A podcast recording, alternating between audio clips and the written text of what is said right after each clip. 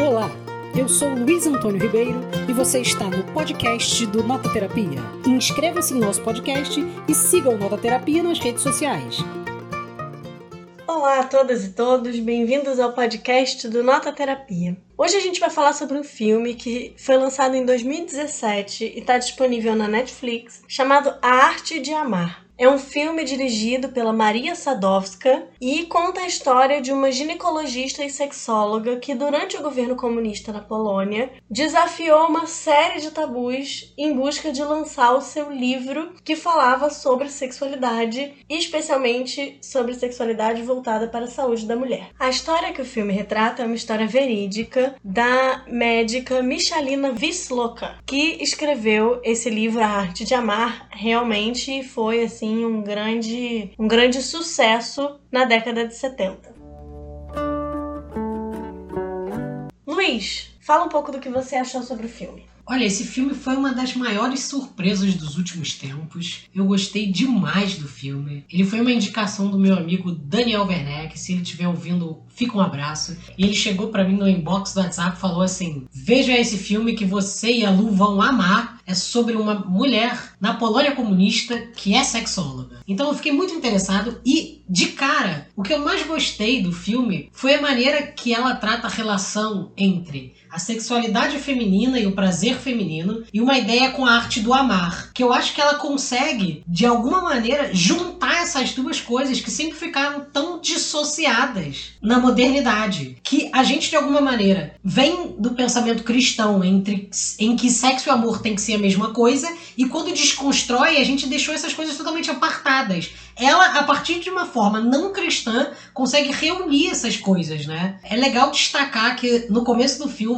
ela faz parte de uma espécie de trisal, de um trio de casais com uma outra mulher e um rapaz com quem eles têm filhos. E é interessante porque ela tem uma sexualidade muito livre, em que ela está explorando e tentando descobrir quais são os limites e as bordas sociais em que ela pode explorar a partir da própria sexualidade, enquanto ela ajuda mulheres a poder tentar descobrir suas sexualidades também e, a partir disso, melhorar suas vidas. E melhorar suas vidas de múltiplas formas, tanto dentro do casamento, quanto fora do casamento, quanto traindo os maridos, quanto não traindo os maridos, melhorando a vida como um todo. Então, eu acho que o filme se chamar A Arte de Amar, de certa forma, tem a ver com a ideia de que descobrir-se passível de amar de muitas formas, de alguma maneira, é uma arte. É, eu gosto disso que você falou, porque realmente é muito interessante essa abordagem que ela dá. Né? O livro que foi lançado na década de 70 é considerado um dos prim o primeiro manual sobre sexualidade nos países comunistas. E se você vai ver esses manuais, lógico que naquele contexto você tem toda a discussão sobre da revolução sexual e da liberdade da mulher, mas efetivamente é uma abordagem bastante singular a dela de pensar essa revolução sexual como uma forma de auto-amor, né? E eu acho que isso está muito associado a prática profissional dela. Ela é uma pesquisadora, ela é uma médica, dá pra ver que ela é uma médica que se aproxima um pouco da lógica da medicina de família, da medicina comunitária, né? É uma pessoa que acompanha cotidianamente as suas pacientes e que busca no seu trabalho,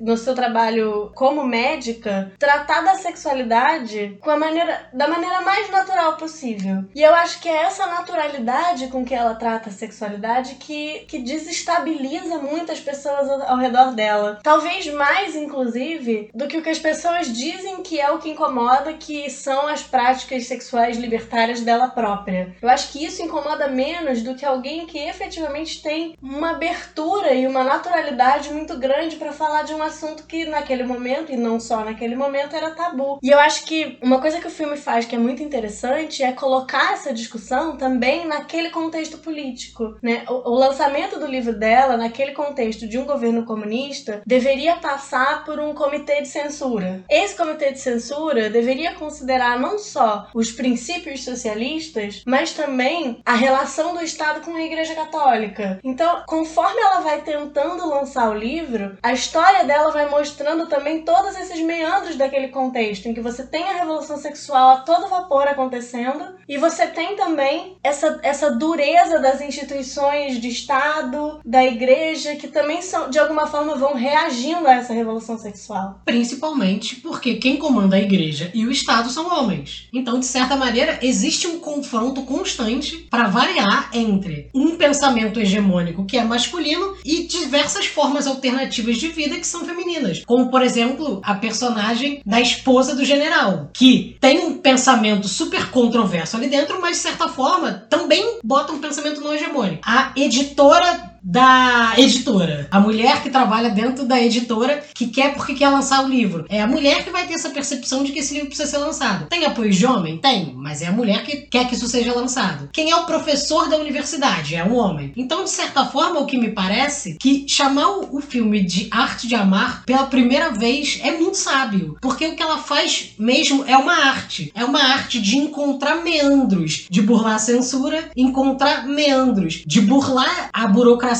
de um Estado comunista é burlar os meandros dos tabus individuais e pessoais de mulheres, burlar a própria história, que também tem seus traumas e suas dificuldades, burlar a forma como a sociedade inteira se arma e se rearma, que faz com que os fatos da vida dela se voltem contra ela. Inclusive, tem, por exemplo, a relação dela com os filhos, que é uma relação que se torna bastante complexa. Então, o filme ele fala dessa arte mesmo, que é descobrir descobrir formas novas e potentes de pensar a vida contemporaneamente. Então é uma arte porque se a gente leva no sentido estrito da arte, da palavra que vem do grego, que é um fazer, tem a ver com maneiras de inventar e de fazer o mundo ser diferente, né? É, eu acho que o jeito como ela faz isso, né, a força com que ela confronta todo mundo e, to e todas as circunstâncias que querem barrar a publicação desse livro, fazem dela uma pessoa muito, uma personagem muito cativante cativante, né? É bonito você ir acompanhando então também a história individual dela e como ela vai na própria vida aprendendo a arte de amar a si mesma, com o sexo, a partir do sexo e de uma forma geral. Então eu acho que ela, ela foi uma mulher muito inspiradora que fez da vida dela uma tarefa de publicar esse livro. Não porque ela queria ser uma autora, mas porque ela genuinamente acreditava que aquilo ia fazer a vida das pessoas melhor. Assim como como fez a vida dela melhor, as descobertas e a trajetória dela na sua vida sexual e afetiva. Tem uma coisa que eu acho importante da gente mencionar aqui, e a gente recorrentemente vem falando isso nos podcasts, como a sexualidade é algo que sempre explode e escapa das brechas e das frestas da sociedade, né? No caso do livro dela, ele acaba sendo publicado não por ela, mas nas ruas, é, a partir de cópias piratas. E aí se imagina que ela fosse ficar chateada com isso, pelo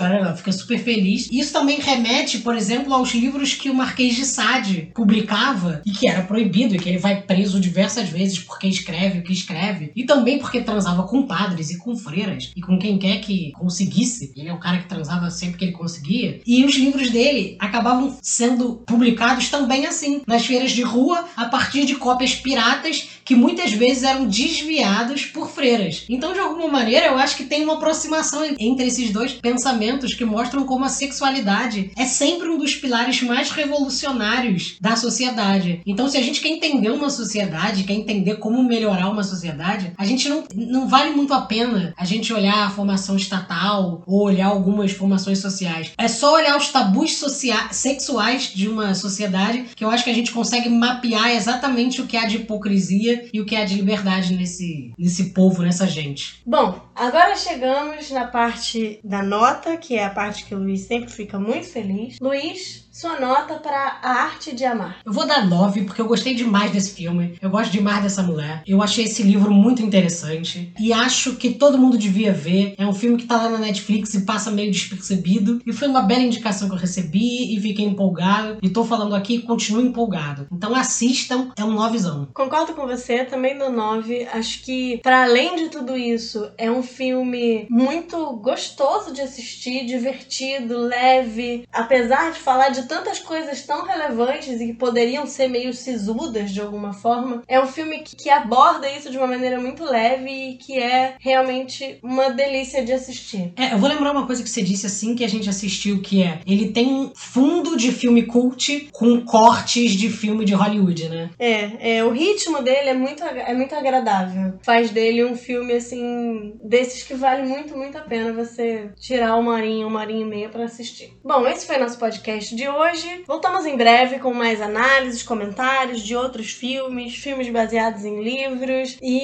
mais um monte de coisas interessantes do mundo das artes. Curta esse podcast, comente, manda mensagem pra gente se você assistir esse filme e até a próxima. Um grande abraço, adorei.